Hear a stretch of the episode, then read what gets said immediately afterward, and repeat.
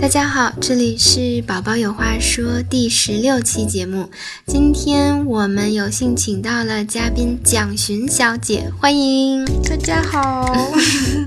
今天我们的话题是技术含量最高的育儿哲学——占星学。嗯，我的朋友蒋寻呢，是一名占星学的研究者，严肃研究者。他还是法国某三星米其林餐厅的厨师。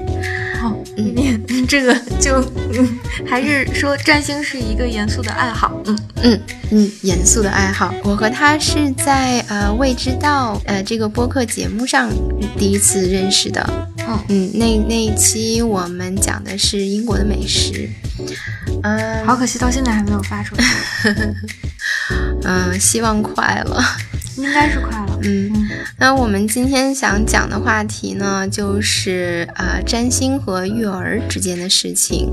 为什么讲的想到这个话题呢？我们之前的有一位主持人勾瑶，他就是呃也是一位占星学的研究者，他给了我非常多的帮助，不管是在人生上还是在呃看待孩子的方面。呃，我自己也觉得占星是一个非常非常有用的工具。虽然说，呃，我对占星，我和占星之间还非常需要很专业的占星师来帮我疏通，给我讲解。呃，所以今天我们想讲一讲这个话题。嗯，讲那么蒋寻，你觉得妈妈和孩子之间的关系上？占星的哪些方面是比较有帮助的呢？因为上次我们做直播，我们也有就是聊过这个问题嘛。就是对我来讲，我觉得占星，呃，星盘对我来讲是一个心灵成长的工具。引用红一梦的话来讲，说我我觉得他讲的非常好。他就说，占星作为一个第三方工具，能够帮助人们更客观理性的看待自己的心理需求。那么，当你在做心灵成长或者是心灵辅导的工作的时候，嗯，使用这样一个第三方工具是更容易被人理解和接受的。那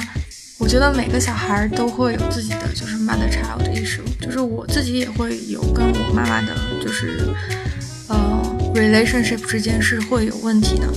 因为在小孩心目当中，妈妈是万能的嘛，就是在你长大的过程当中，他作为一个保护者的角色来讲，他其实是一个很伟大的形象，他是万能的，或者说在你接触的第一个人，然后为为你建立价值观的那个过程当中，你会认为母亲做的一切都是对的，然后当你自己的经验跟需求告诉你讲说。就是你自己的结论跟你母亲的如果是 contradictory 的时候，你会产生很大的困扰。就是说，你怎么样能够去跟这件事情达成和解？对，这个我也有感受。对，嗯，所以其实我是在接触了占星学之后。更好的理解了我的母亲的出发点，然后包括她为什么会做那样的选择，她为什么会对我的选择有那样的反应，然后在这个更客观的工具的帮助之下，理解了为什么我们会是母女，就是因为刚才我们两个录音之前也聊到这件事情嘛，就是说，我觉得让我感到特别，在我了就是接触了占星学之后，我觉得让我感到特别感动的一一件事情是说。就是父母跟子女的缘分是一个非常难得的缘分，因为它就像是一个 contract 一样，而且它是一个 double side contract，就是说母亲跟他的子女的 relationship，就这一辈子你要作为他的子女生活，然后他要。或者是你要作为某一个小孩的父母去生活，然后你们其实是签订了这样一个 contract，就是说有特定这张星盘的小孩为什么会成为你的孩子，然后你的星盘里面的能量为什么会让这个孩子选择你的星盘成为你的孩子？哦，那星盘是什么呢？嗯，星盘实际上简单的解释就是每个人他是。在他出生的那一刻，他都有一张自己的地图，或者是说他有一张自己的照片。那其实星盘就是在你出生的那一刻，在你出生的那个地方，抬头看天空，为天空拍下的一张照片。那这张照片实际上就是标示了各个行星的位置。那一刻的那一张照片呢，可以作为你人生的一张参考地图啊。嗯，那呃，比如说双胞胎呢，他们的照片应该很相似，对不对？对。那首先，其实大家有一个误导，就是认为说双胞胎是一个。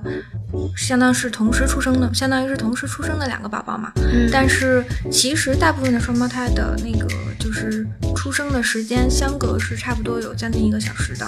其实大部分的是，就是从第一个宝宝出生到第二个宝宝出生中间至少有半个小时的时间，或者是至少有一个小时。然后很少就是少量有一些剖腹产是可能相隔五分钟，那那就是很像。嗯。但是。呃，时间转动一小时，其实那个宝宝的上升星座就变了，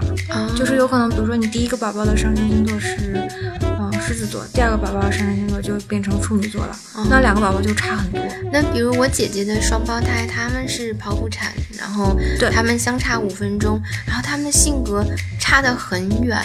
这样讲吧，比如说有不要讲双胞胎啊，就是说有相同星盘星盘的两个人，为什么他们会有？截然不同的人生，是因为其实地图只是一个能量场的指标。嗯，然后你选择走这条路，或者是你选择走那条路，那你每个人见到的风景是不一样的。那我自己的个人选择，其实在我星盘的能量展现当中是一个很重要的部分。也就是为什么中国的古人会在，就是因为我们自己也有自己的占星学嘛。其实，但是是因为现在很没有西方这一套，就是说比较连贯的、连贯的，然后有系统的这个体系有流传下来。但是我们自己原来的占星学里面的哲学就是讲说，人是有天时地利人和的。其实，在我们过去的那个风水师傅，他们也会讲说人和是一个很重要的因素。那就是说，其实他们也认为。人自己的选择对于他的命运是有非常大的影响的，至少跟天时地利是有一样多比重的，对吧？对对，所以就是即使两个呃星盘极其相近的宝宝，他们可能比如说看到父母的样子会有不同的反应，嗯，然后这种反应就是这种很细小的、很微小的细节，慢慢就组成了他们不同的人生。他们会有自己的选择，就好比说父母对他们的期待也会不一样，就是比如说有一对双。双胞胎都是男生，那哥哥可能是被期待，呃，继承家业，或者是，呃，他的就是未来的角色是比较稳重的角色，然后比较 responsible 的角色，那他可能就会选择更多的展现自己比较。土星的能量，就是他会变成一个比较 responsible 的人。那弟弟呢，可能是因为，比如说他不太需要为了家族的事情负责，然后又觉得就是哥哥已经是一个非常 responsible 的人，那么自己就不需要成为那个 responsible 的人，那他就可能会展现很多反叛的能量，就会展现那个天王星的能量。然后可就是其实有很多的那个。就是姐妹或者是双胞胎，他们的性格截然不同，就是因为他们选择展现自己星盘里不同的能量而导致的。然后有一个很有意思的事情是，曾经有一个老师跟我讲说，其实看这件事情最好的方法就是说，呃，通常情况下，如果你将双胞胎一出生就分开抚养。那么他们在不同的地方成长，然后在成年后再重聚，你会发现他们的人生轨道惊人的相似，就是他们会选择，就是他们会做相近的选择，嗯，甚至是说。他们选择的那个妻子的那个 set 也会非常的相近，就是可能妻子是同一个星座的，或者甚至是，就是说星盘也会很相近。然后他们甚至是可能包括就是人生的重大事件发生的时间都会非常的相近，比如说换工作，或者是嗯结婚的日期，嗯。那但是如果他们在住在一起，生活在一起的话，他们他们反而会互相之间能量会有会有影响，所以会选择不一样的人生。也有很多双胞胎是一样。我记得你之前说了一句话，就是说这个双胞胎他们会不一样，可能他们就呃演出了对方没有演出的人生。对，嗯，他们可能是活出了对方没有活出的自己。对对对，嗯。对这个占星这件事情，我觉得它对我的帮助很大，是因为首先我，呃，首先占星它就像一面镜子一样，它照出了我们自己的呃性格还有潜力，有很多是我们自己不是说没有意识到，就是可能它一直在那里，但是我们自己没有看到，所以是有很多我们潜意识当中压制了的。愿望就是，比如说我们可能有这个需求，但是我们被很多的现实因素压制了，而没有满足这个愿望。然后你其实就是等于是你在长大的过程当中被教育说你不应该有这样的愿望和需求，但你不懂你为什么一直有。嗯。当你看到你的星盘的时候，你就理解说啊，原来我有这个需求是因为这样子。那这个时候你就会变得比较勇敢，比较不去服从，就是。外界的给你的这种条条和框框，这个我觉得是对妈妈非常好的一件事情，因为我觉得现在的妈妈都非常的。很容易焦虑，然后比如有的妈妈，她会觉得，她会总是责怪自己，比如她选择了事业，呃，然后选择了做或者选择做全职妈妈，她都要放弃一些事情，在她放弃的时候，她可能就会觉得自己不够好。但实际上，比如说我，我的火星在第四宫，我很适合跟家有关的事情。但是呢，呃，我家里一直对我的教育就是说，呃，不管男孩女孩，长大都要独立，都要有事业，有，因为我爸爸妈妈都是有事业的，所以他们会从小这样教我。可是这件事情对我来说一点，我对这个一点兴趣都对，一点都不 attractive。但是。如果你从小受这样的教育的话，你会觉得这个就是对的。那么等你长大之后，你感觉不到，呃，对对这件事情没有感觉的时候，你就会很责备自己。嗯。但是当这面镜子在我面前，我可以看清楚自己的时候，就像你说的，我就会很有勇气、很自信的去选择我觉得最适合我的那条路。嗯。我觉得对孩子呢也是这样的。因为我的朋友慢慢渐渐都开始有自己的小孩了嘛，或者是说我有时候会在比如说旅程当中看到身边有带着孩子一起 travel 的父母，然后都会看到他们跟就是自己的宝宝相处的时候，有的时候我觉得宝宝很可怜，因为有一些就是我会看到说。呃，有一些妈妈是很希望自己的宝宝有礼貌，然后呢，他们会要求自己的宝宝见到谁都去打招呼，然后笑脸相迎这样的，或者是希望自己的宝宝是做成就是作为一个讨喜的宝宝。但是其实有一些宝宝他是很害羞的，他不喜欢跟他不熟悉的陌生人去打交道，然后他会觉得没有安全感。然后那个时候我就会想说，哦，他有可能是有很多的那个就是。比如水象的能量，然后或者是有很多的那种害羞的能量在他的星盘里，然后这个时候如果就是妈妈强迫他去跟外界这样接触的话，其实对于他来讲是一个很大的心理伤害。嗯，我都会觉得那个宝宝很可怜。对，我觉得作为父母的话，对于孩子的态度应该是首先要接纳。嗯呃，你要接纳你的孩子是这样的一个孩子，因为比如说，比如这个孩子，假如说他有很多水象，呃，阴性的能量，阴性的能量，水土，或者比如说，嗯，他的，我记得你说，呃，月亮和上升合相，对，宝宝都会，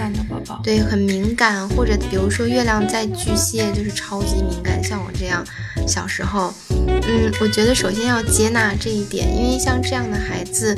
呃，即使你去掰他。他也不会变成你想要的那样。我觉得对于小孩子来说，这个看他们的星盘，嗯，最大的好处是什么呢？因为小孩子在在。啊，他们人生的前几年这个阶段，他们表现出来的是真的是原生态的这这张地图，对，不加掩饰的这张地图的一个大概的能量能量。嗯，所以如果你看到这张地图，你就会明白，哦，OK，我的孩子他，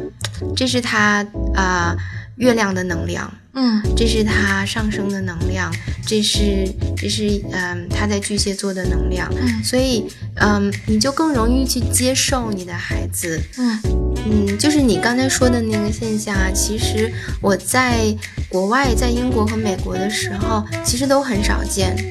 在国内的话就比较常见，是因为，呃，我觉得是受独生子女政策的影响，因为一两代家里都只有一个孩子的话，父母没有对比。没有兄弟姐妹，然后父母也没有对比，他就会觉得我只有这一个孩子，然后这个孩子只要我去塑造，我去努力，他就会变成我塑造出来的样子。但实际上并不是这样，就是我们刚才也说了，我们每个人的出生出生的星盘就像一张地图，这我我的路是这样子的，然后你要逼我走那条根本不存在的路，嗯，那。对我来说就会很难，那么可能就会压抑我的一些潜力。嗯，等我长大了之后，我可能会发现，OK，我并不是你想要我做的那样的人。嗯，我觉得我们作为第一代的独生子女，已经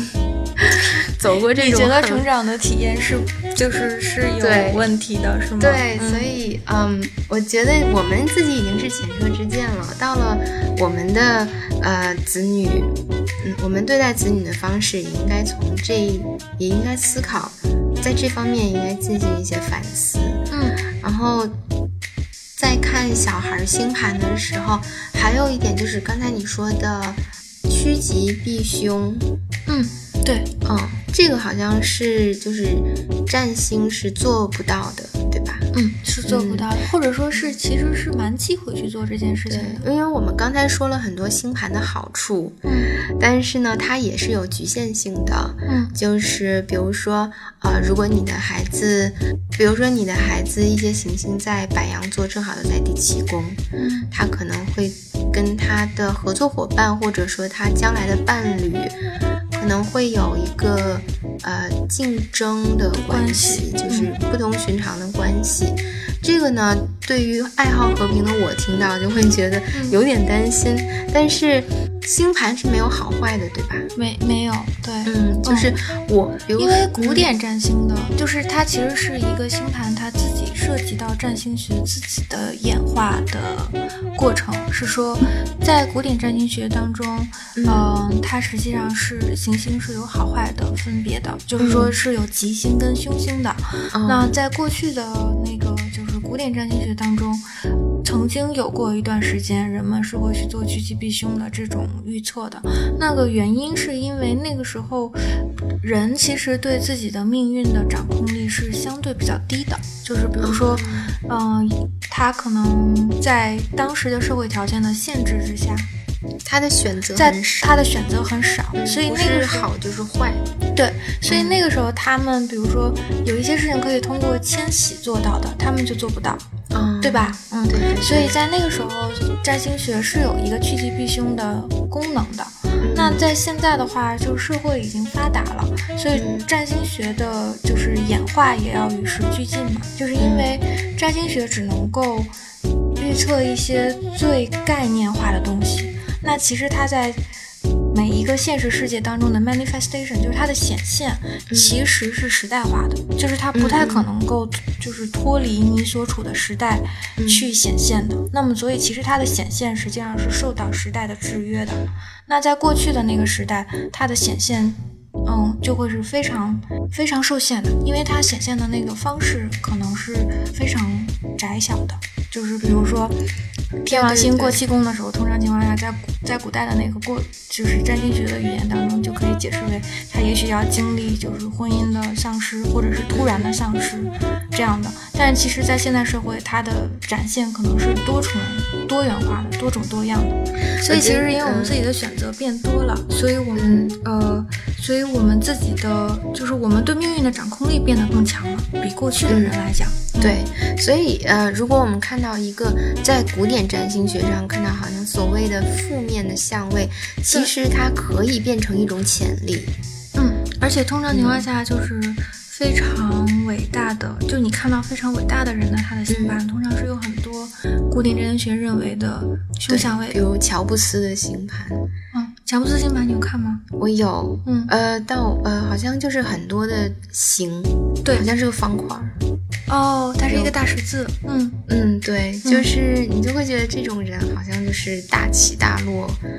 或者就是呃，他把呃所谓的负面的能量全都变成了正面的。但是其实是因为他的能量的那个牵引。就是说他不会形成，他不会是一个本身他自己的需求就是嗯就是矛盾的，嗯，所以他自己会在那个就是能量的显现当中做很多的内省和调整。举个例子啊，嗯就是通常情况下，双鱼座的人跟处女座的人会互相看不惯，是因为处女座的人觉得双鱼座的人没有条理，嗯就是觉得说为什么什么事情都不能够很清晰的显现出来。嗯，那，嗯，双鱼座的人会觉得说，处女座的人为什么那么的挑剔？因为有很多事情，其实双鱼座是不忍心去见到的。他希望每个人都就是活得开心，然后他对，其实他是很有同情心的星座嘛。所以当遇到一个不好的事情的时候，双鱼座会对处女座的那个挑剔发生，因为处女座是招黑体质嘛，而且我们今 现在在处女月，所以拿这两个星座做做例子，嗯，然后就是双鱼座会觉得说，事情已经是这样子了，然后你还就是去挑剔是没有用的嘛，然后他就会很看不惯处女座。但其实，如果你只有双鱼的能量的话，你会发展出一种就是你有危险。发展出一种逃避的性质，就是说，当遇到问题的时候，你不愿意去直面，你不想要看到缺点或者是不完美的状态。这个时候，其实他是需要对宫的处女座的能量去进行分析和面对的。那如果他的个人星盘里面没有处女座的能量的话，那他就会被这个双鱼座的能量牵引，变成什么事情都模棱两可，差不多就好。哦，所以你刚才说双鱼座的能量就是会希望大家都很开心，然后会想，那么月亮落在双鱼的宝宝，那岂不是一个非常可爱的、招人喜欢的宝宝？月亮落在双鱼的宝宝是会非常有奉献精神的，就是他通常情况下能够很好的体会到母亲的情绪。嗯，其实我们应该先从月亮星座来讲起。嗯嗯，就是这个地方应该是给大家做一个科普，就是那你的这就是在你出生的时候，你给天空照的这张相，嗯。有十颗主要的行星，有十颗行星，那是日月水金火，是你的个人行星，就是，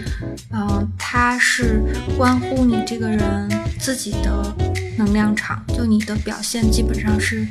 这五颗行星决定的。那还有两颗社会行星是木星跟土星，就是说，因为木星其实就相当于我们的生肖，它是十二年一一轮，哦，所以其实同一个属相的人会有某一些相同的特质，是因为他们有相同的木星。嗯、那土星呢是也是一颗社会行星，它是二十九年走一个轮回，然后这个是就是相当于我们相当于一代人。对，相当于一代人，所以它实际上也是一个就是共同，它是两年半换一个星座，在同一个两年半的周期里面出生的人会有相同的社会属性，就他们会有相同的思维方式和对待社会的看法。嗯，对，就是所谓八四八五前和八五后。对，然后还会有，然后呢，剩下三颗行星是三天王，就是天王星、海王星跟冥王星。那这三颗外行星实际上是时代行星，就是它影响的实际上是时代的变化，就是社会的大事。就比如说嗯某一些当行星换位的时候，可能会引发战争，或者是金融危机，或者是嗯、呃某一项大的发明，或者是大的社会进步，嗯呃思维的进步都是三天王有关的，看起来好像是跟我们很远的事情，但是其实当三天王跟个人行星产生相位的时候，时代的发展是会对个人产生影响的，所以其实个人的命运是离不开他所处的时代的嘛。那像这种人，他基本上，或者说，嗯，你看到的成功人士通常有很强的个人行星跟时代行星的相位，因为嗯时势造英雄嘛。赶快看一下我儿子、嗯，有没有跟时代行星产生相位。对，所以，那么关乎我们个人最呃，我们个人性格的行星就是、呃、日月水金火日月水金火。嗯哦，那么嗯，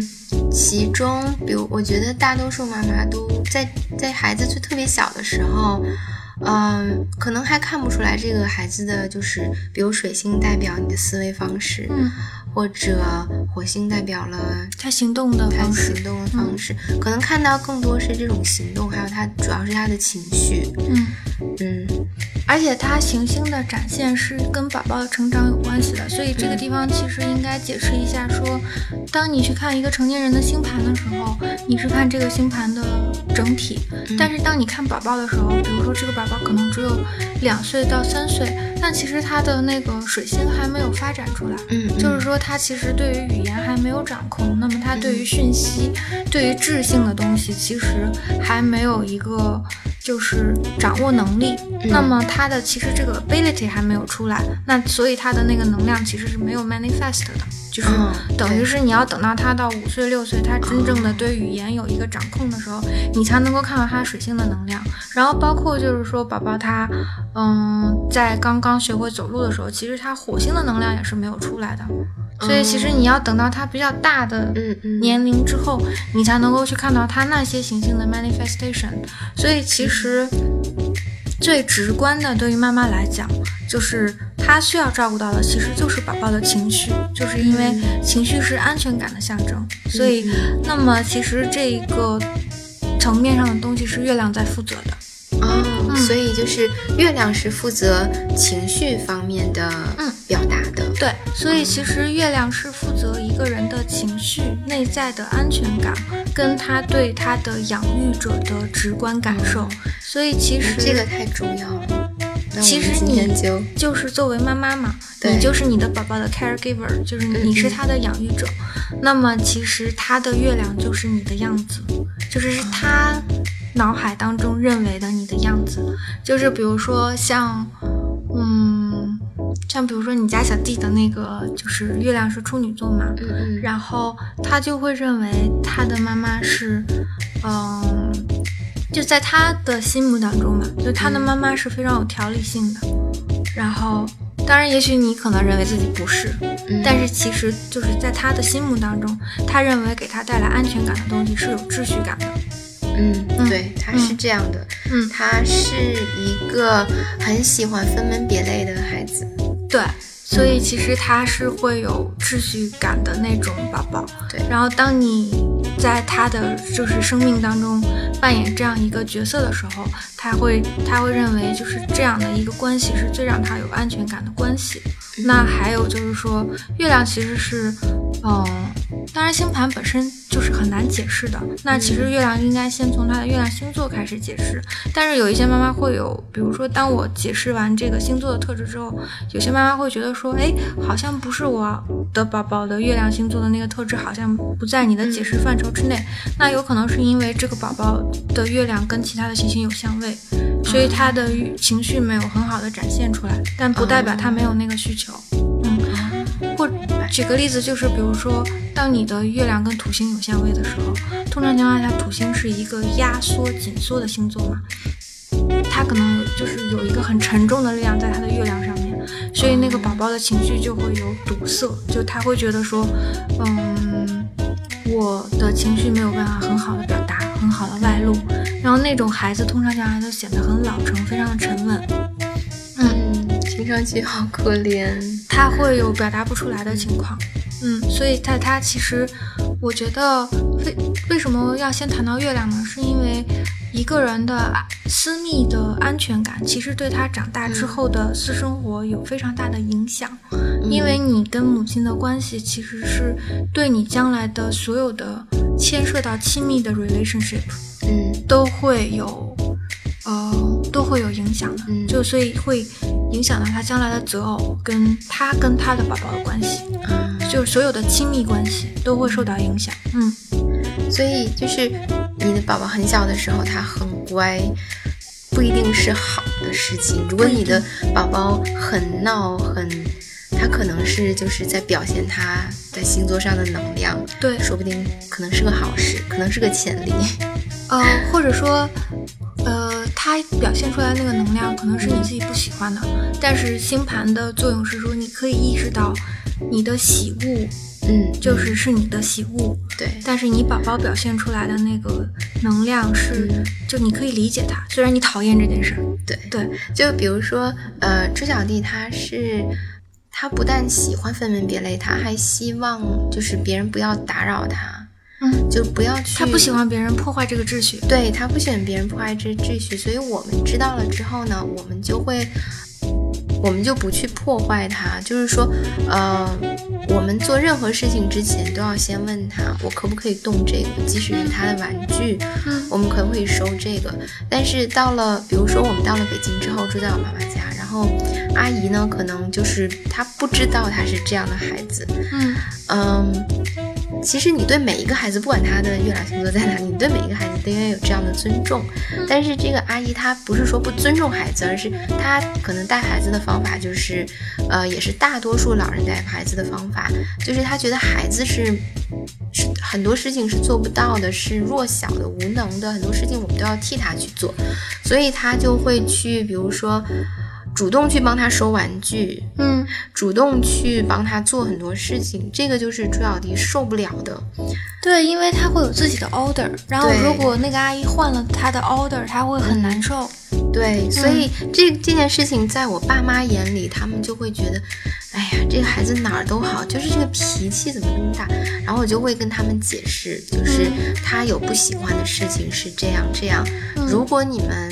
呃能够接受这一点的话，他是他会是一个非常让你们喜欢的孩子。会是一个 adorable kid。对对，然后我爸妈知道这件事之后，他们就是这种焦虑就少了很多，他们就知道，OK，这个孩子你要这样去 deal with，嗯，就就可以，你不要去打扰他，不要去，对呃，就是即使在你给他换尿不湿之前，你也要去跟他说，嗯要提前让他知道，嗯嗯。对，这是我对月亮在处女座的孩子的了解，其他的星座我就不知道了。我们的听众问的最多的是一个是摩羯，还有一个是处女，还有一个是白羊。月亮在白羊座的宝宝呢，他的妈妈通常是能够非常直观的让他感受到自己的保护欲的。嗯嗯，就是说，因为白羊是十二星座的第一个星座，所以他是很有行动力的，他非常的有勇气。白羊座喜欢做第一，就是他会有很强的竞争性。那其实月亮在白羊座的宝宝很大的那个特征就是他什么事情都喜欢争第一。如果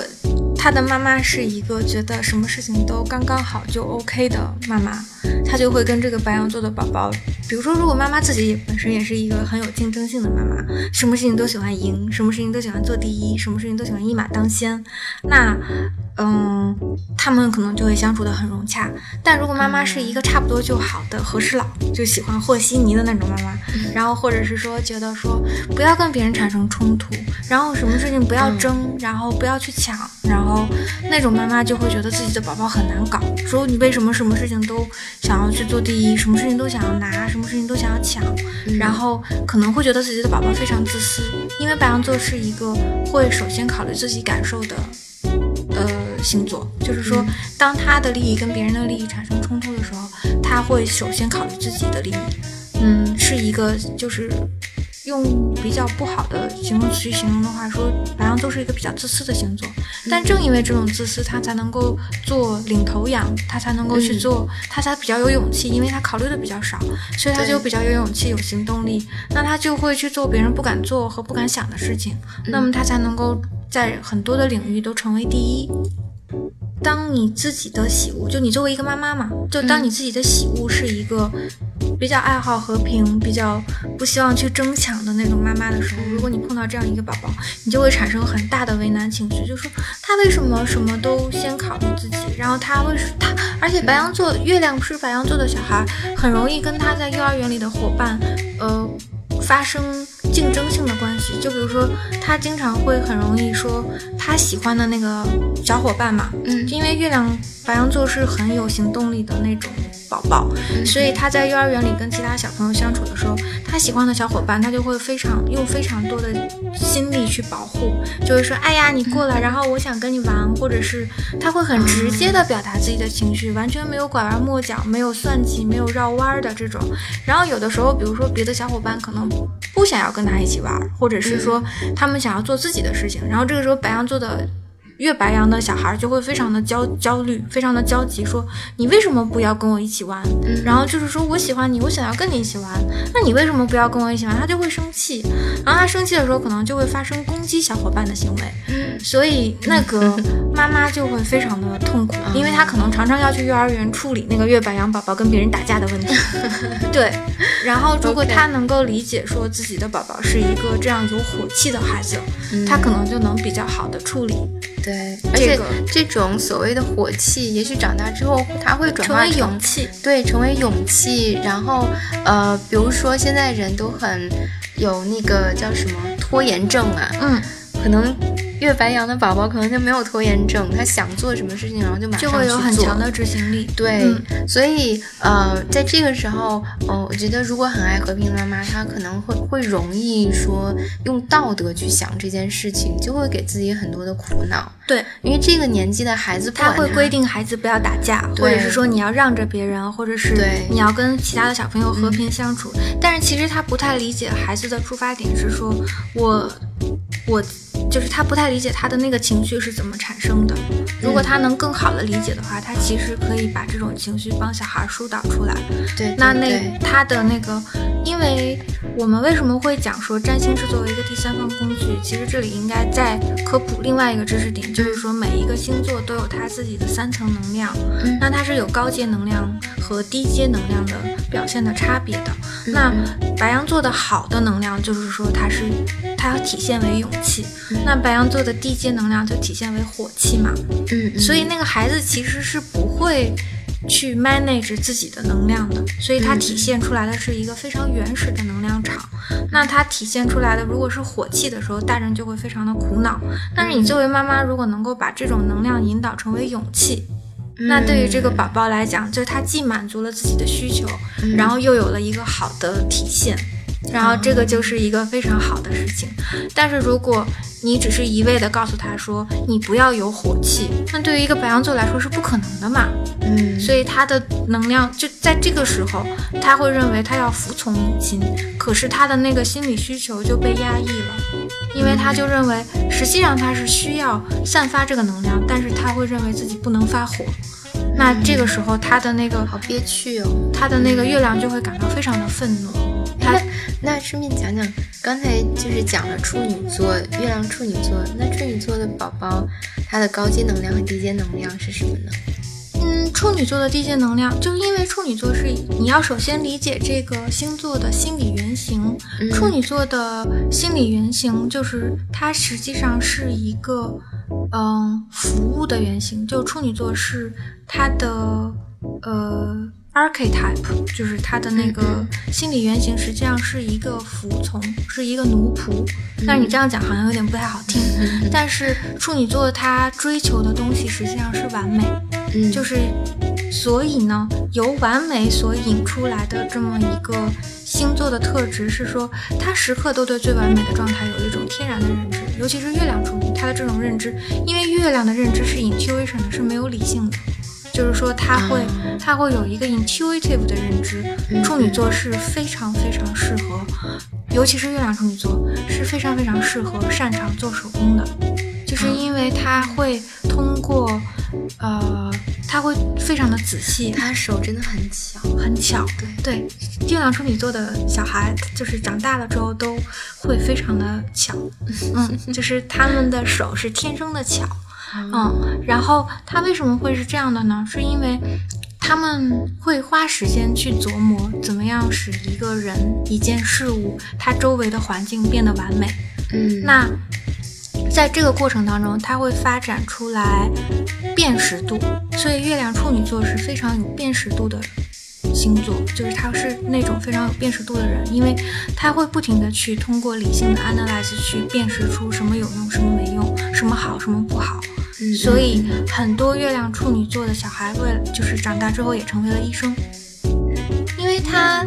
辨识可以辨识很多不同的东西。那我可以辨识，比如说一件家具的好坏，那他也有可能会成为一个鉴赏家。那要看他星盘里其他的能力。就比如说他月亮是处女，然后他的金星是金牛，那他就很有可能成为一个器物的鉴赏家。那如果他的这个情绪被压抑了呢？他就会变成吹吹毛求疵的人，因为他的那个辨识度还是在的，然后他就会一直不停的去，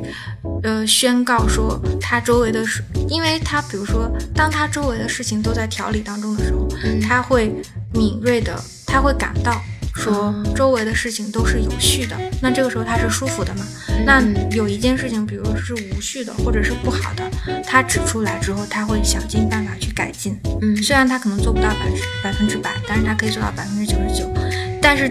当他的能量被压抑的时候，就证明他周围的环境是无序的，就是说他认为他周围的环境是没有秩序的。然后这个时候他就会不停的挑毛病，我说这个也不对，那个也不对，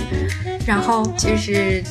传说中大家都在黑的那种处女座，都是因为他认为他周围的事情是混乱不堪的，那这种时候他就会有很强烈的不安全感，他会一直讲说这里也不对，那里也不对。然后如果是一个，呃。如果是一个能够理解他的妈妈，就本身自己对秩序感也有追求的妈妈，那他可能就会帮助孩子很好的做疏导，就说在一堆杂乱当中，我们如何理出头绪来，我们要做到这样这样这样。但如果本身是一个，比如说很大条的妈妈，就说，哎呀，你不要这么的龟毛，说这样就可以了，差不多就 OK 的那种妈妈，然后她就会对自己的孩子造成很大的伤害，是说。为什么这样就可以？就是比如说处女座的小孩会要求某凳子或者是自己周围的东西摆在某一个特定的角度，然后有一些妈妈就是会，比如说处像我其实有一点月亮处女座的那个能量，是因为我的月亮落在六宫嘛。然后我小的时候就是我周围的东西就是必须要摆成直角，嗯，就桌子必须是要是整齐的，嗯，然后。我妈妈是个月亮双鱼座，然后我妈就会随便把那个什么，就是正方形的东西摆成一个歪着的角度，然后我就受不了，我就会觉得说 妈妈怎么是那样的妈妈，就是她为什么要这样折磨我？然后我自己就会偷偷的去把那个。就是东西摆正挪正，然后我就觉得说，为什么差不多就好？其实是不好的。但是你的妈妈看到你这样做，她会，她可能会觉得你在跟她作对。对，所以要看妈妈怎么样去理解那个宝宝。所以我们作为妈妈，就是既然我们是大人嘛，就应该包容一下。嗯，也不见得是包容，而是说去理解，说他为什么会这样做。其实我比较，我比较关心的事情是说。当他的心理动机是什么？就是比如说我跟一个人相处，我想要理解他的心理动机，我希望知道他为什么会这样做。当我理解了之后，有很多他做的我看不惯的，或者是我觉得我自己本身情绪上不太喜欢的事情，我其实是可以接受的。嗯，对，我也是这样，就是动机对我来说特别的重要，特别的重要。对，但是好像对，比如说我们的父母来说，对那一代人好像动机不是最重要，你表面上做什么事情是最重要。的，对，因为时代星座、时代行星的影响嘛。我觉得是那一代人其实是对心理需求是蒙，他们的认知实际上是蒙昧的，就是说他只看得到这件事情的结果，而不去想说他为什么会这样做。那他其实是，你不要讲说那一代人，就是说，其实即使是我们现在这一代的父母，当他在做父母的时候。他仍然是在用自己的喜恶去教育小孩呀，就是说，这个宝宝做了什么样的事情，我喜欢我就允许他做，我不喜欢我就不允许他做，对吧？这是其实是大部分父母带孩子的方式。不要说他们那一代人，我们这一代人，我们的下一代，每一代都会有人这样带孩子。嗯，但是你要作为一个好的妈妈，或者是说作为一个好的引导者、抚养者和帮助者，当他受到伤害，你作为一个疗愈者，那你要做的事情。实际上是去理解他，说我的喜恶其实不重要，你的需求才是最重要的。对，所以为什么你会有那样的需求？你为什么会做出那样的行为？我需要去理解你，然后在这个在这个基础上，我作为母亲，我有引导你的义务。那么。嗯，当我了解你这个需求的时候，我知道如何去引导你这个能量。其实哦，我觉得你说的特别好，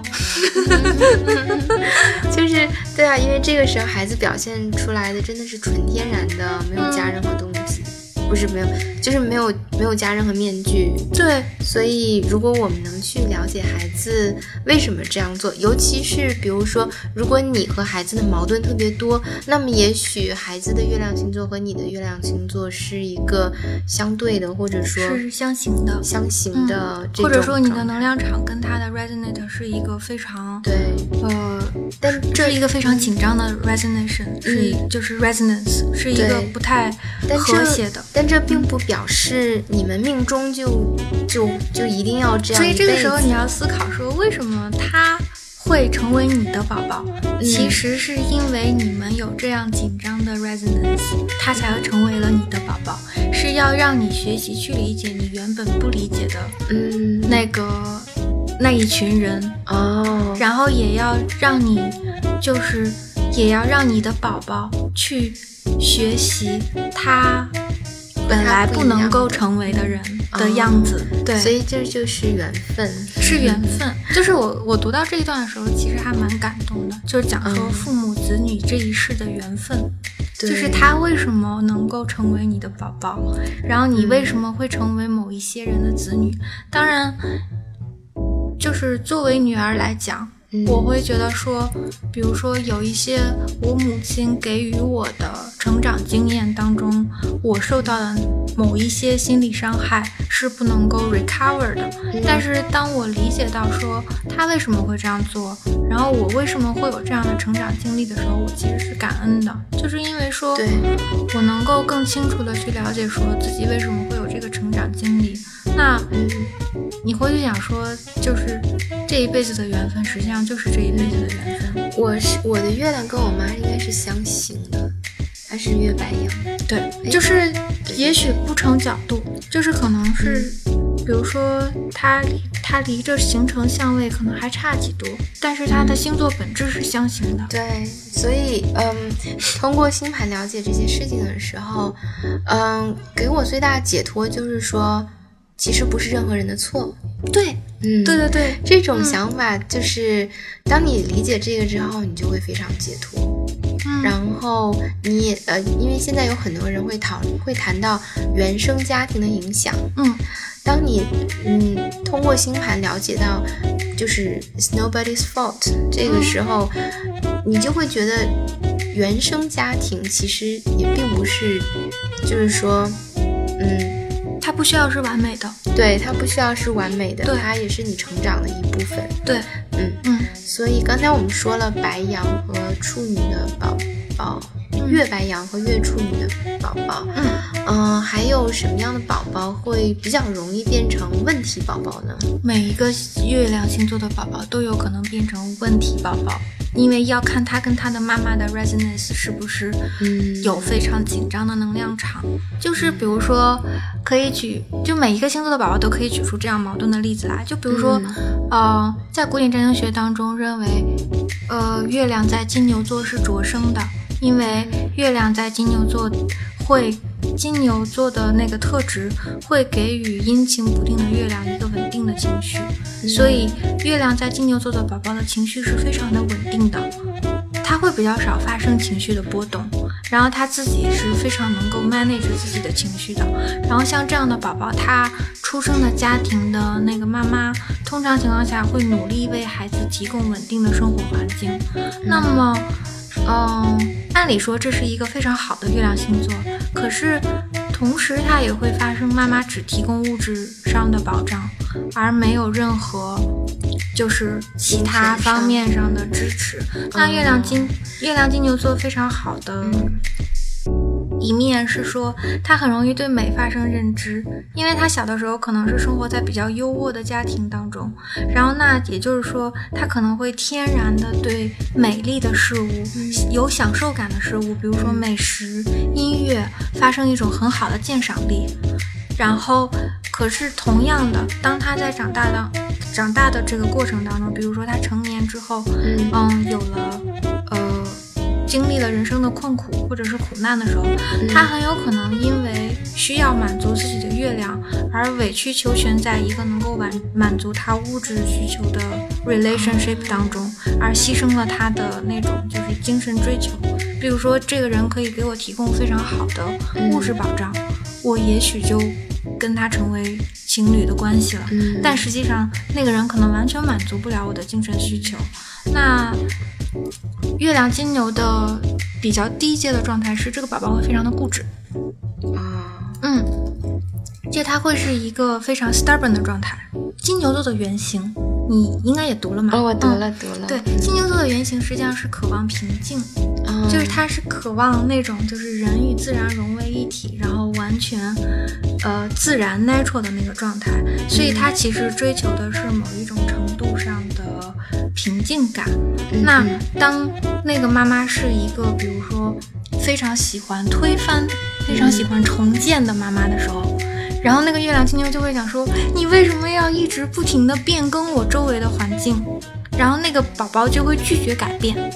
然后他就会觉得说，你为什么要一直让我就是做让我没有安全感的事情？我为什么要改变？我不想要改变，我就想要安静的待在这个环境当中，不要发生变化，做一点点我认为舒适的事情。对，但如果妈妈是一个非常喜欢捯饬的妈妈，或者是一个非常喜欢 推翻、嗯。非常喜欢重建的妈妈，喜欢说，哎，宝宝来拍张照，来看这里，对对，或者是说、嗯他会要求自己的宝宝不断的发生改变，嗯那那个金牛座的小孩就会表现，越金牛的小孩就会表现出很强烈的顽固的特质，就是他拒绝改变。呃，林徽因是月金牛，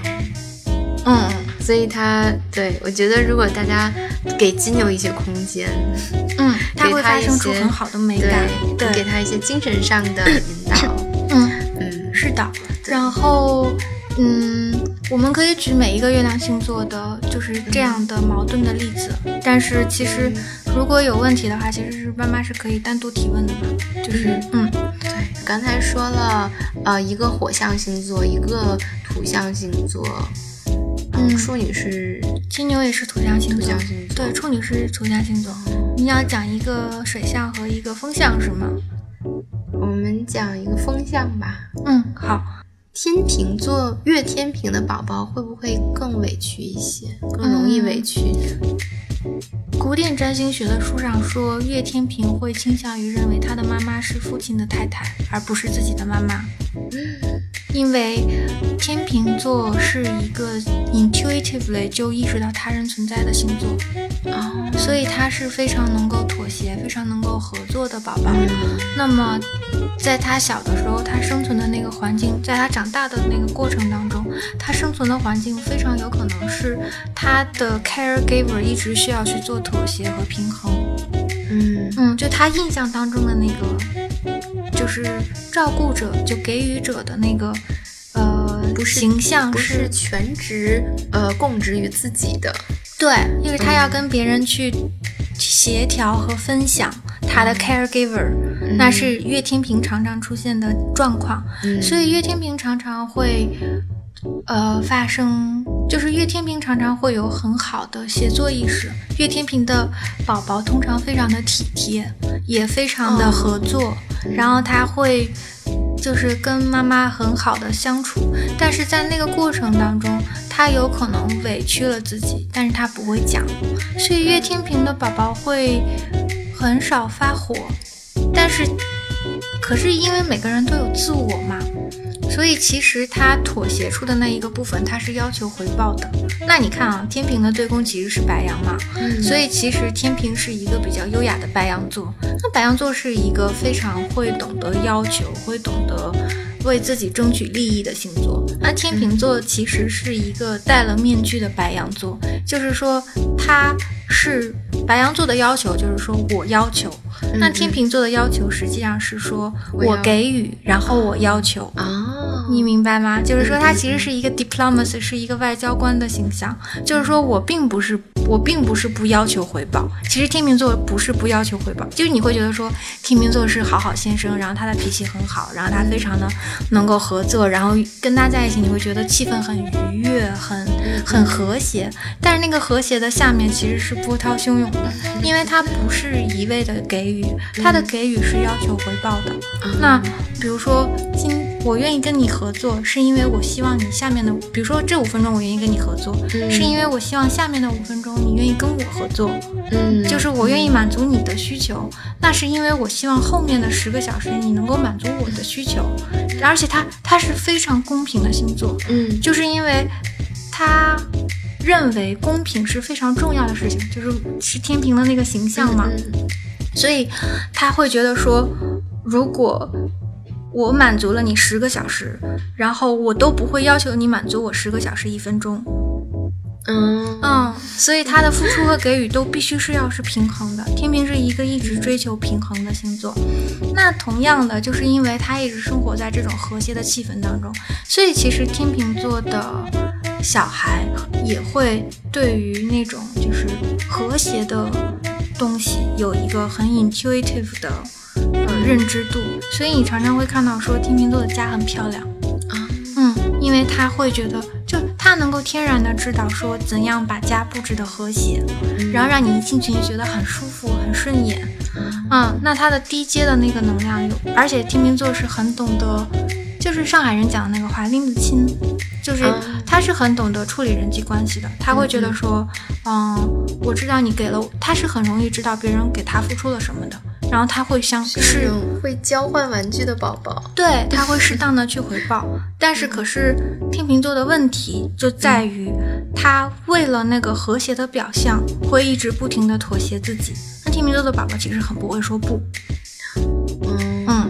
他会为了追求那个和谐的场面，那个和谐的画面，然后一直不停的妥协自己的需求，然后就讲说，就讲说，哦，只要能够维持这个场面的和谐，那我也就是，即使我有自己的需求，我也不会讲出来。那会发生的问题就是说，他有可能会变成那种一直被人家 push 的宝宝。然后你常常会发现，月亮天秤座的小孩是那种你很想要，就是使劲的欺负他，然后想要知道他什么时候会生气，什么时候会发火。但其实天秤座的宝宝是不会爆发的，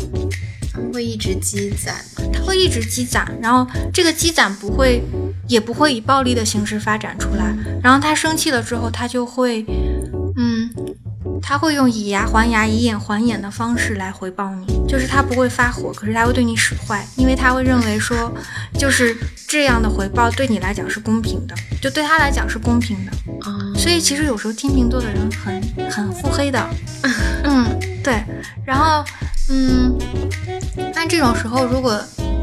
天秤座的低阶能量是什么呢？是他会，嗯，对，就是这样子，就是他会觉得说，呃，当他受到委屈，或者是当他认为他受到了他认为的不公平的时候，嗯他因为不会发火，所以他会用其他的方法去惩罚周围的人。嗯，就是因为他不会直接将自己的愤怒表达出来，因为他认为那样不优雅、不礼貌，嗯所以当他有愤怒的时候，他会用另外的方法去表现他的愤怒。那他的愤怒可能是，比如说，嗯，有可能是因为 A 事件导致了他的愤怒，但是他会在 B 事件上挑你的毛病。哦，然后这个时候，那个被挑毛病的人就会认为他自己非常的委屈，就是他会认为自己没有错，嗯然后事实上那个人可能也真的没有错，但是天秤座为了将自己的这种愤怒发泄出来，他会在一个鸡毛蒜皮或者是无缘无故的小事上嗯嗯去挑另外一个人的毛病，实际上他是在发泄愤怒。嗯，就有可能，比如说是因为你吃了我的饼干，我才不高兴。可是呢，他也许会在，比如说今他在幼儿园里的小朋友哦，有可能是在星期一吃了他的饼干，他不高兴，但是他没有讲。然后他有可能在星期五就偷偷的把那个小朋友的饮料拿来自己喝了。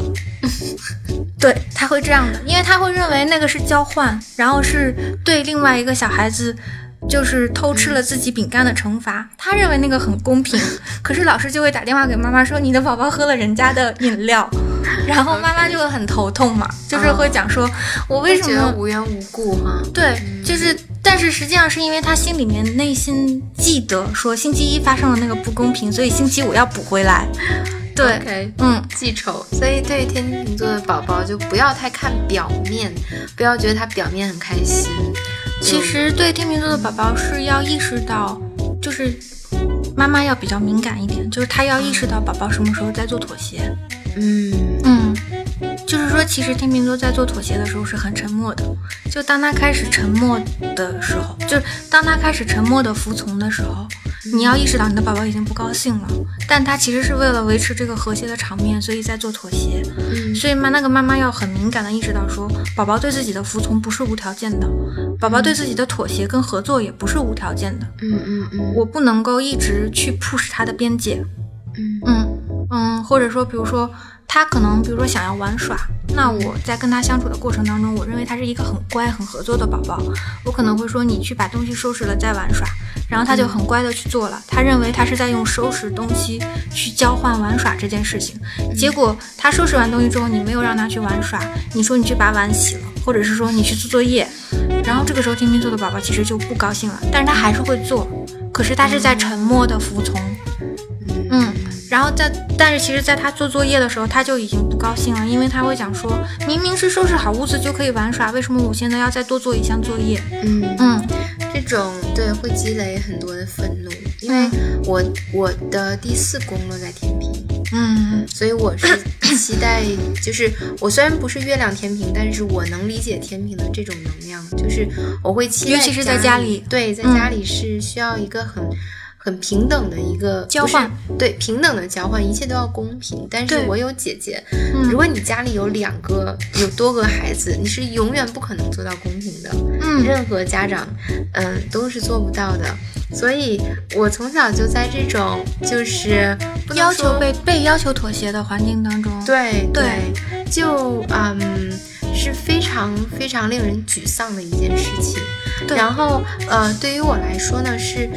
又是没有地方可以使坏的，因为我是家里最小的那一个。因为你不是月亮天平，就月就是嗯。你的、你没有这个需求，但月亮天平是有 intuitive 的这个需求的。就其实你不使坏，是因为你不需要使坏，对。但是我我但是你能够理解到这个能量对场，对因为你的四宫宫头都在天秤座，所以、嗯。所以你其实理解到你对公平的这个需求，对。但是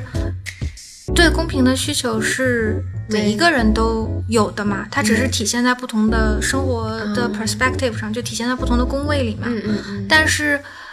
呃，月亮天平的人是在任何的层面上都对公平有需求，OK 所以他会非常夸张的以 exaggerate 的方式去嗯表现出来。哦，所以其实刚才你说了很多月天平宝宝的特点，我都觉得好像对于我来说可能不是，因为我本身是呃、嗯。月亮巨蟹，嗯。我本来本身是一种能感受到这种很细腻的嗯，感觉的人，所以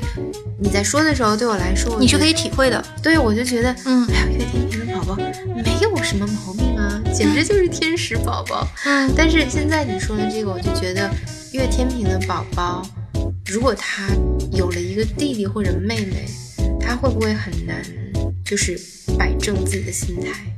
嗯，要看妈妈怎么样去教育他咯。就是说，如果他的弟弟一直 push 他的话，嗯，他会非常的难过的。哦，这是嗯弟弟最喜欢做的事情。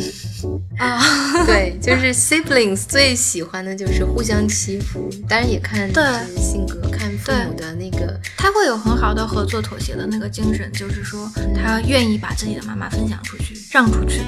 那但是如果那个对方太没有数的话，就是一直 push 他的 boundary 的话，他会对弟弟产生很多的愤怒。那通常情况下，可能他的，比如说他的月亮是天秤座，可能他在三宫有个火星，嗯啊嗯，就是他表示他 sibling 的那一宫其实是有竞争嘛，嗯。嗯，然后那个也有可能是他的月亮跟火星是相刑或者是相冲的，嗯。或者是他月火是合的，合在天秤座，那就更夸张。嗯。所以呃，爸爸妈妈们，如果你们家里有非常难搞的，就是兄弟姐妹、嗯。siblings 的话，看看他们的星盘，然后嗯。也许你能找到一些一些可以疏归因的，对。对，找到归因，嗯。其实疏通的方法是自己找到的，就没有人可以去指导的，是自己的方法。嗯。对，嗯，但你只要找到归因，其实就相当于帮他找到了疏通的方法。对对对，疏通的方法其实这个可能就是，比如说看他的火星，比如看，就说我自己的例子吧，我的火星在第四宫，所以我是在家里会有很多很多的能量，但是呢，呃，因为我和我妈妈的这个就是月亮又不是很融洽，嗯，所以，嗯，当我的火星在。落在第四宫的时候，其实对我最好的疏通的办法就是，呃，让我一个人待着，嗯，就是不和家人在一起。比如说家里有很多聚会啊什么的呀，其实是我最不喜欢的、最不喜欢参与的事情。然后我是十七岁出国，嗯，然后我出国到现在，只要在国外的时间，我都。其实还是挺开心的。我不是说不喜欢家人，嗯，我很喜欢他们，但是你讨厌那个气氛。我很不喜，对我很不喜欢那种 environment，对那种气氛和环境。但是我一旦远离了这种气氛和环境，我们的关系其实可以相处的很融洽。所以有的时候你可能会觉得，呃，比如孩子的火星或者某些你可能觉得负面的所谓负面的香味，然后你觉得哎呀这个怎么办呢？嗯，其实你是有很多的办法去解决，对，很多办法去解决去疏通，就就看比如说呃。呃，火星很强的话，你可以让他去练武术啊。嗯，对，对，是的，你可以让他去做体育运动啊。对，去把这个火星能量发泄出来。尤其是比如说女孩子，可能家长就想不到这一点，家长就觉得女孩子应该去学音乐、学画画啊。对。但是如果这个孩子他的火星很强的话，嗯嗯，或者是白羊的能量很强。对，白羊能量。对我，我有一个朋友，就是我要跟他，我准备跟他做一期节目，关于熊孩子的。因为他小时候就是一个典型的熊孩子，嗯，他是呃太阳火星都是白羊，嗯，那他就会有发展出来很多那个 boyish 的那个性格，然后会受到父母的压抑，尤其是在中国社会，对女孩子如果我就想，如果像他这样的呃性格，如果他小时候去学武术的话，也许也许运动就可以帮他发泄出来，竞争就可以帮他发泄出来，对对。所以其实是有很多办法的，就是当你看到孩子的星盘进行分析了之后，也许你能可以想到一些 unconventional 的办法，对的，能帮助你孩子。那最后来讲一个水象的月亮就结束吧。好的，好的，嗯，水象有哪些？就讲巨蟹好了。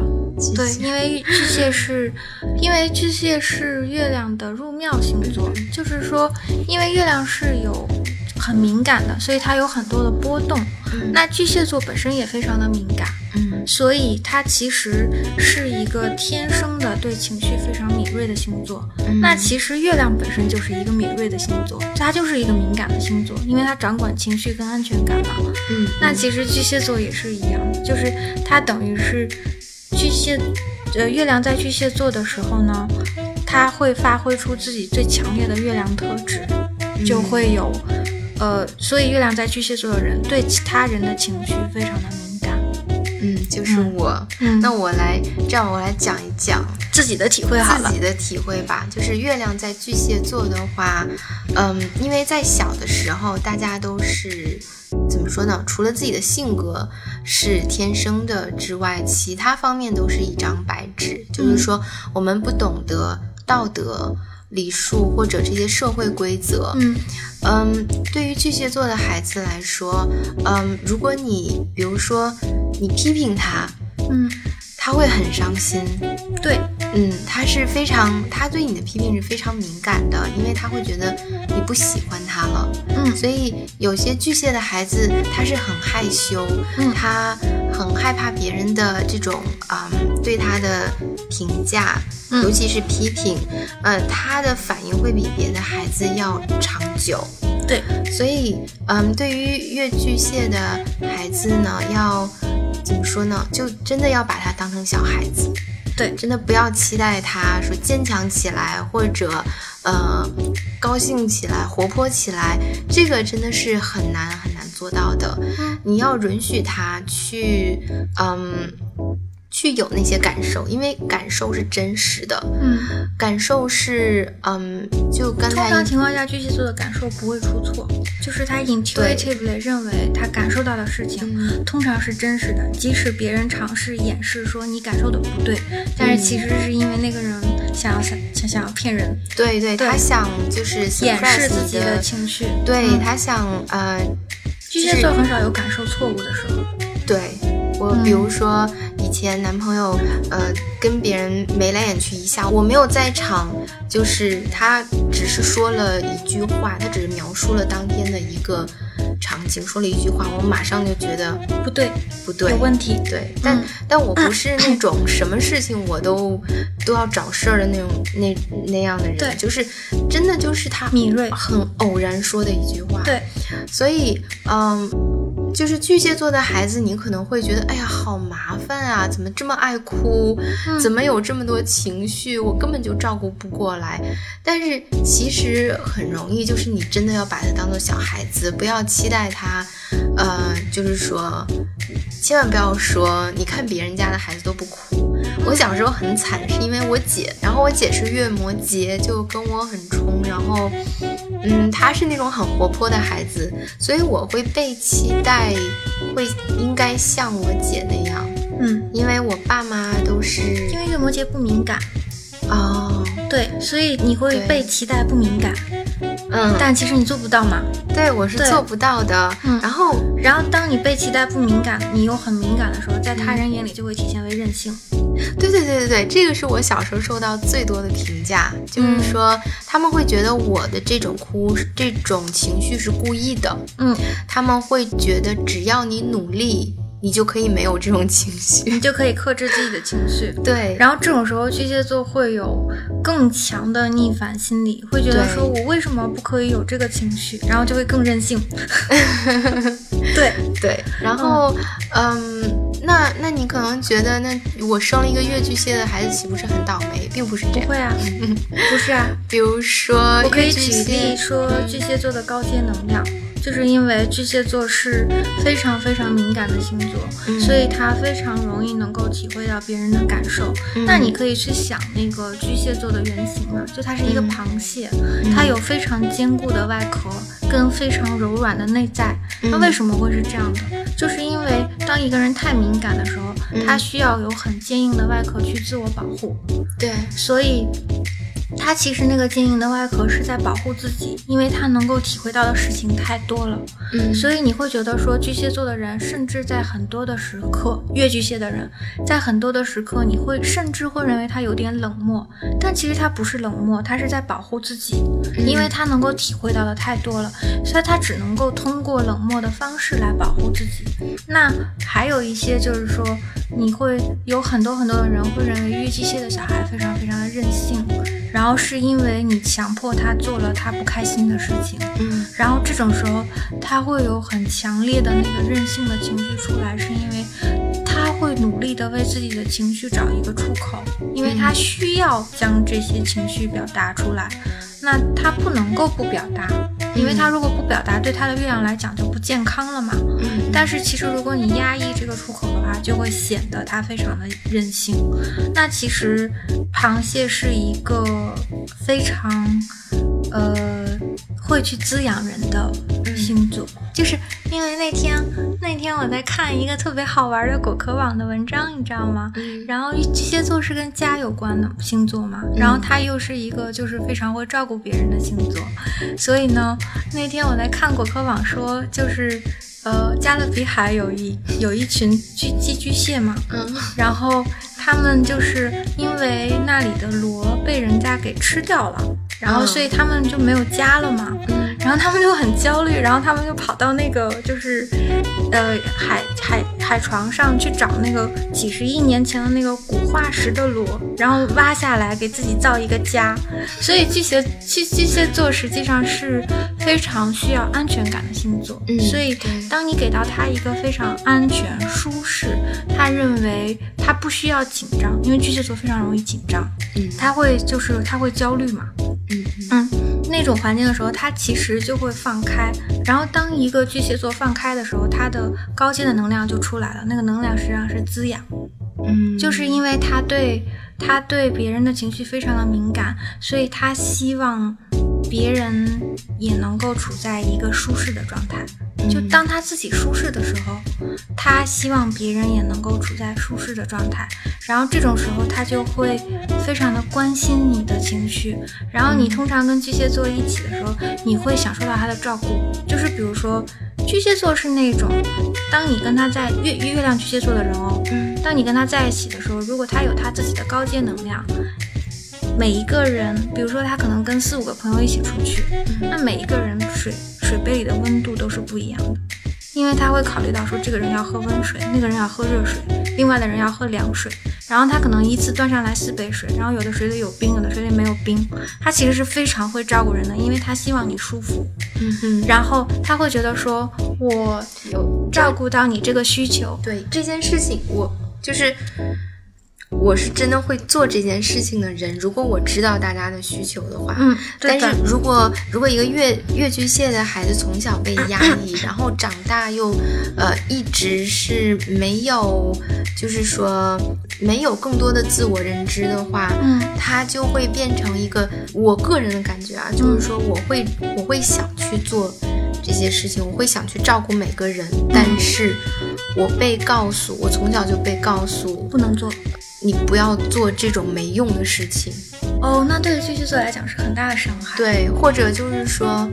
没有人像你想的那么敏感啦，你你不要你想的太多啦。嗯嗯，对，嗯这种是超级有杀伤力的。对，但是你可以想象，巨蟹其实如果他很顺，就是在一个很正面的环境成长起来，很好的滋养特对质，他就会很适合做，比如导师或者老师，照顾人的工作或者对照顾孩子。嗯，这种虽然说在他中国的，会成为很好的 caregiver。对对对，所以其实巨蟹座是很有疗愈能力的星座，因为他很容易照体会到别人的情绪，所以他当他能够滋养的时候，他其实很愿意去滋养其他人的情绪。但是好比说倒水那个例子啊，就是比如说同一个桌的桌子上，同一间屋子的桌子上坐了五个人，巨蟹座会去做这件事情，但是也许那五个人他就是能喝到自己喜欢的温度的水，对那五个人来说，也许重要的程度不一样。嗯可是如果我能够喝到自己喜欢的温度的水，多少都是一件让我感到舒适的事。这件事情对巨蟹座是有意义的。嗯就是他认为让别人感到舒适，对他而言是有意义的。但是如果你让一个月亮巨蟹座的人一直处在被责备的紧张状态，嗯，那他出于自我保护的需求，他首先要满足自己的情绪，就是他首先要照顾自己的情绪。嗯在这种时刻，他就会显得非常的任性，因为情绪是没有理性也没有逻辑的。嗯，所以当他要照顾自己的情绪的时候，他就会显得很任性。可是当他自己的情绪得到了足够的照顾的时候，他就能够去照顾别人。四个象的星座的都各举了一个例子，嗯然后如果大家还有问题的话，可以在我们公众号下面留言。呃，我们的公众号是嗯科学饲养宝宝 公众号饲养吗？饲养饲养，这个是雨前给我们起的名字。嗯，科学饲养宝宝公众号 ID 是 baby power，baby 和 power 中间有一条短横线。好，那今天就到这里，谢谢大家，谢谢蒋勋，谢谢。拜拜。